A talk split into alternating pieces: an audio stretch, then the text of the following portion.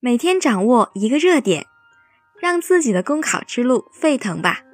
大家好，我是字字酱，今天为大家分享的热点是标本兼治，管理好屏幕时间。这两年，有关电子设备成瘾的话题持续引发了社会热议。无论是青少年还是成年人，过度沉迷手机、平板电脑使用的现象都不鲜见。对很多人来说，过度使用电子设备有其无奈的一面。以现在的智能手机为例，从资讯、娱乐、社交乃至网购、支付、出行，其功能覆盖之广，应用场景之多，远超任何一件电子产品。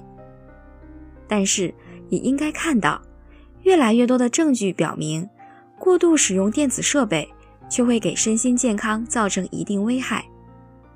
去年，游戏成瘾被世界卫生组织正式列入精神疾病。所以，正确管理屏幕时间已成为每个现代人的必修课。一方面，可以从技术着手，比如借助一些手机 APP 推出的针对使用手机的时间统计和管理功能，清晰了解自己在手机上花去多少时间及分布情况。从而帮我们更好去管理时间、分配时间。另一方面，要有健康的生活方式，毕竟屏幕之外才是生活栖居之处。